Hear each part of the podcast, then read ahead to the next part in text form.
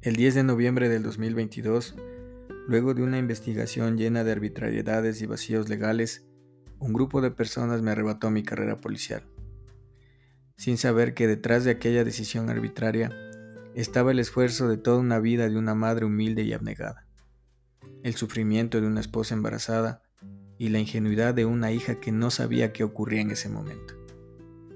Con esa decisión también me arrancaron la mitad de mi vida y me despojaron de la mitad de mis objetivos. Sin embargo, queda en mí una serie de buenos recuerdos, experiencias, conocimiento y sobre todo las ganas de volver a salir adelante.